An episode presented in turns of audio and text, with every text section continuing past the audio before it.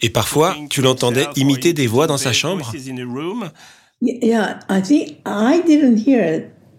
oui, moi je ne l'entendais pas parce que je n'habitais pas là. Mais David Berglund dit qu'il entendait Henry parler.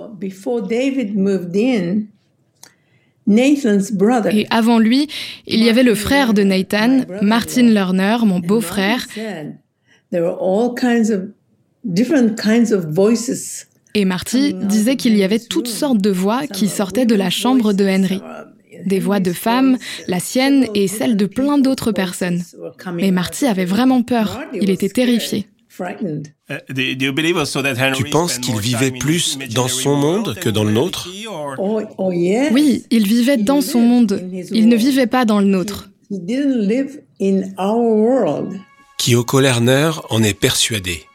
Sur la fin de sa vie, Henri Darger vivait constamment dans son propre imaginaire il avait quitté notre monde pour le sien, un univers qu'il avait façonné secrètement pendant 60 ans.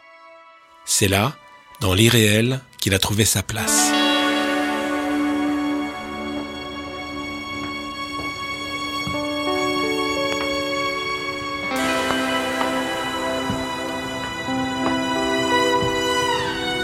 Je m'appelle Philippe Cohen-Solal. Vous écoutez le cinquième épisode d'Outsider, ou l'incroyable histoire d'Henri Darger.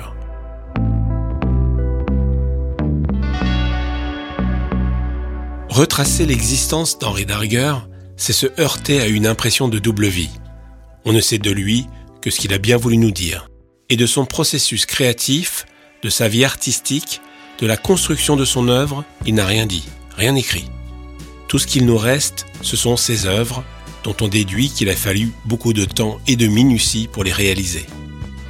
Pour tenter de mieux comprendre le processus créatif d'Henri Darger, j'ai convié pour ce cinquième épisode une autre artiste et écrivaine, Valérie Mregen.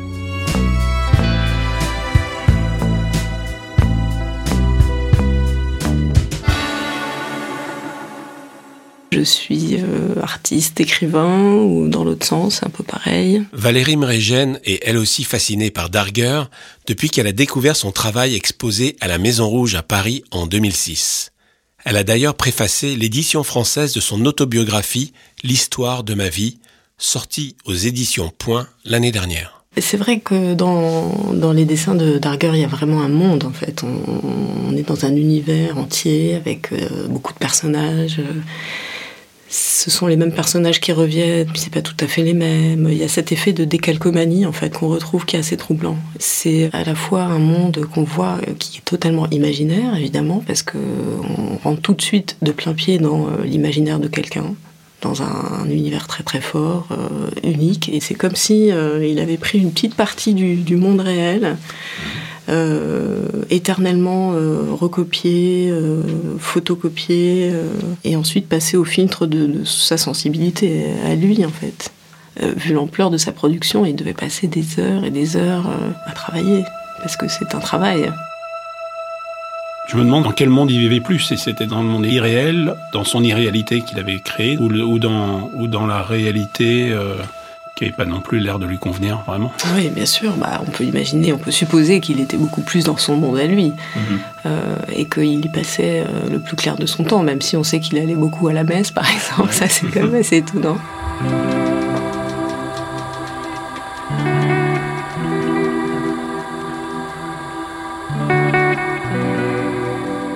J'allais tous les jours à la messe et à la Sainte Communion. Puis, bêtement et très vicieusement, J'arrêtais d'y aller, et lorsque j'avais trop de travail à l'un ou l'autre de ces endroits, je chantais, mauvais que j'étais, des chansons affreusement blasphématoires à l'encontre de Dieu pendant des heures sans discontinuer. Je m'étonne de ce que Dieu ne m'ait pas foudroyé après les chansons que je lui ai adressées. Mais non, il s'en est abstenu.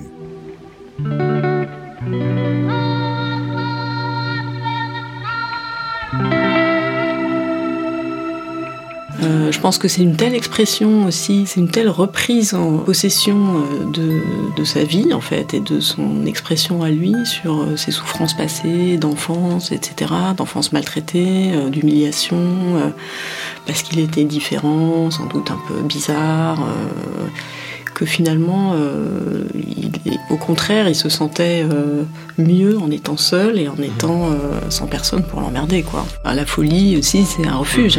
Hein. c'est une forme de, une forme de folie là-dedans, je pense, mais qui, est, qui est plutôt pour, se, pour sauver sa peau, quoi, et puis pour continuer à, à faire ces, ces, merveilleux dessins mhm. qui devaient être des moments de bah, souvent, quand on dessine, quand on travaille, euh, c'est là qu'on est, on est bien, quoi. Euh, justement, parce qu'on est coupé de la réalité, de, la réalité qui, qui, nous affecte tous par euh, sa, dureté, par voilà l'actualité, par tout un tas de choses, les drames qui se passent partout dans le monde, etc.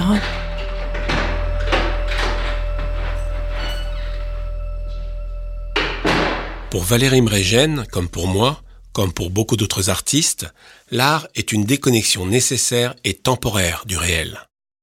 Chez les artistes d'art brut, ce processus est poussé à son paroxysme parce qu'il relève de la survie. Quand le réel est trop difficile à supporter, leur imaginaire est le seul refuge qu'ils trouvent. C'est un endroit où la société ne les juge pas et dont d'ailleurs personne n'a connaissance. J'ai voulu demander à Valérie Mrégène s'il lui arrivait de préférer son imaginaire au réel si, comme Henri Darger, elle avait parfois envie d'y passer le plus clair de son temps.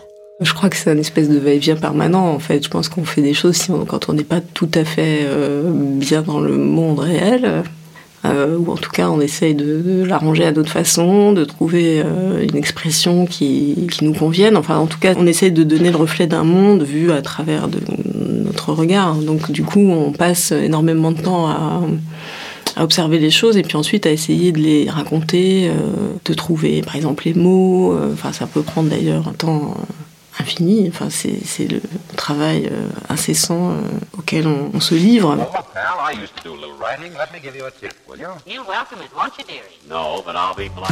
This is my story. This is my Son processus créatif, Darger n'a pas voulu le montrer. Peut-être ne l'a-t-il même pas conscientisé, tant il était spontané.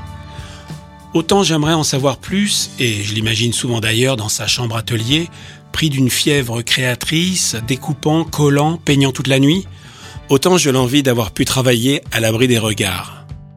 Il faut dire qu'aujourd'hui, à l'heure des réseaux sociaux et de la communication permanente, l'idée de la création comme rituel sacré, un dialogue confidentiel entre l'artiste et son œuvre, est presque démodé. Aujourd'hui, on monte tellement notre complètement tout ce qu'on fait, le moindre truc qu'on fait ou qu'on ne fait pas vraiment d'ailleurs, on le montre. Ça c'est sûr.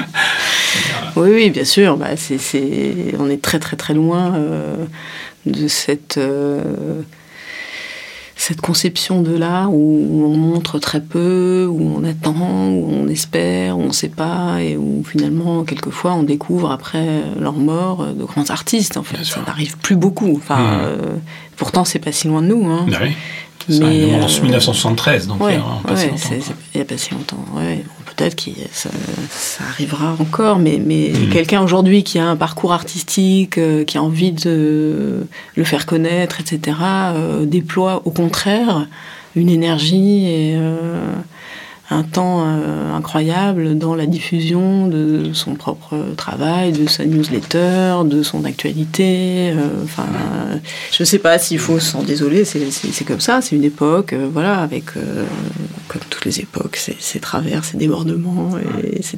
Mais, mais cette existence virtuelle sur les réseaux, en fait, en permanence, enfin, moi, je pense, ne fait que nous détourner évidemment du travail. parce que c'est autant de temps qu'on passe pas à lire, à réfléchir, à rêver. Euh, on pense déjà à l'image euh, qu'il faut donner, comment on va euh, communiquer combien de likes on va avoir, etc. Et, au fond, c'est une énorme entreprise de, de, détournement en fait. Parce que le temps de la communication, il est immédiat en fait. Il y a quelque chose d'assez efficace, euh, qui est très gratifiant. Tout de suite, on envoie une image sur Insta, on récolte des commentaires, donc euh, c'est beaucoup plus facile entre guillemets que tout le travail qu'il faut faire en secret, en amont, refaire, recommencer, finalement biffer, passer à autre chose. Enfin, moi, on me dit, mais il faut que pas que tu attendes de terminer ton travail pour le montrer. Il faut déjà le montrer au moment où tu le fais. Et moi, je trouve ça même gênant de devoir montrer quelque chose qui n'est pas terminé. Et, euh, mais, mais que tu dois en fait faire participer le, le spectateur, on va dire, ou l'auditeur à la création de ton œuvre. Et il y a ce besoin de, de se montrer euh, presque le plus humain possible, le moins mystérieux possible, on va dire. Et je pense que ça, c'est un vieux fantasme euh, qui euh, persiste de euh, voir l'artiste au travail, en fait, de mmh. voir le peintre en train de peindre, de voir ce qui se passe dans la tête de l'écrivain, de voir l'écrivain en train de travailler. Bon, et comme s'il y avait des scoops, mmh. finalement, à montrer, à ouvrir son atelier, à dire voilà ce que je suis en train de faire, je commence une nouvelle série, etc. Et enfin, moi, je, je, suis méfiante de ça parce que je sais à quel point jusqu'au moment où on a l'impression d'avoir terminé euh, un livre, par exemple. Je déteste qu'on me demande sur quoi j'écris. Euh, j'ai l'impression d'avoir déjà éventé le, livre euh, en en parlant, en fait. Et de fait, il y a vraiment un mauvais effet à, parler, je trouve, trop tôt de ce qu'on fait, parce que nous-mêmes, on n'en sait rien, en fait. Duras disait, je ne sais pas sur quoi j'écris, j'écris pour le savoir, en fait. Et heureusement, en fait, on n'accomplit pas un programme. Mmh. On ne dit pas, bah tiens, je vais faire ça, et puis bon, bah, une fois qu'on a énoncé, hop, on, réalise euh, le plan euh, qu'on s'était donné. Enfin, heureusement qu'on fonctionne pas comme ça, ce serait d'un ennui mortel. Donc si en plus on, lance soi-même des, des, pistes qui sont déjà un peu des, des, enfermements en fait, en mhm. disant voilà, je projette de faire ça, ah bon, alors où ça en est Parce qu'après, on vous redemande des comptes en fait. C'est ce qui m'est arrivé exactement sur l'album Outsider, sur Henri Darger, parce que j'avais parlé de justement après la, la, même exposition que tu avais vue euh, à la, à la Maison Rouge en 2006, de bruit, de fureur, ça s'appelait je suis, sorti de cette exposition en me disant mais il y a vraiment un univers incroyable pour faire un projet musical autour de ça, une sorte d'extrapolation de cet univers en musique. Et donc j'en avais parlé à Kyoko Lerner. Et euh, quand en 2015 il y a eu euh, euh, l'exposition L'introspective au musée d'art moderne, elle me dit bon bah alors c'est le moment de sortir ton album. Et je n'avais écrit qu'une chanson. Donc ça m'a poussé à, à, faire plus de morceaux et à, pouvoir sortir quelque chose au moment de la rétrospective. Bon, c'était, c'était un peu la panique à un moment, mais ça a été, ça a été bénéfique en réalité pour, pour moi.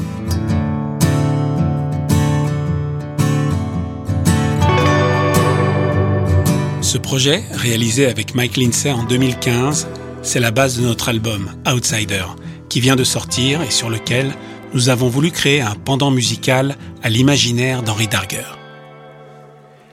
C'est Darger lui-même qui a écrit les textes que nous avons mis en musique, car il était aussi mélomane, à en juger par la collection de disques gramophones qu'il a laissé derrière lui. Sa discothèque ressemble à son œuvre. Éclectique, surprenante, mélange de références religieuses, de classiques, de jazz, de country et de chants militaires. Dans le prochain épisode, nous nous plongerons dans la discothèque d'Henri Darger et je discuterai avec Mike Lindsay de l'incroyable aventure que fut pour nous la création de l'album Outsider. C'était très naturel pour moi de collaborer avec toi. Et il y avait tant de matière dont nous pouvions nous inspirer pour créer de la musique, au lieu de partir de zéro.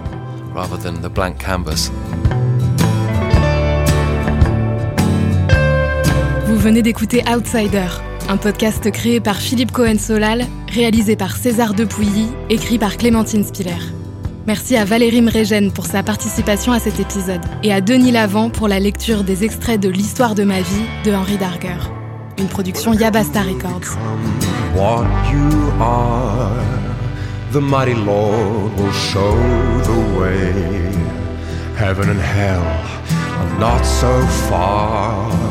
For all of us, you have to pray.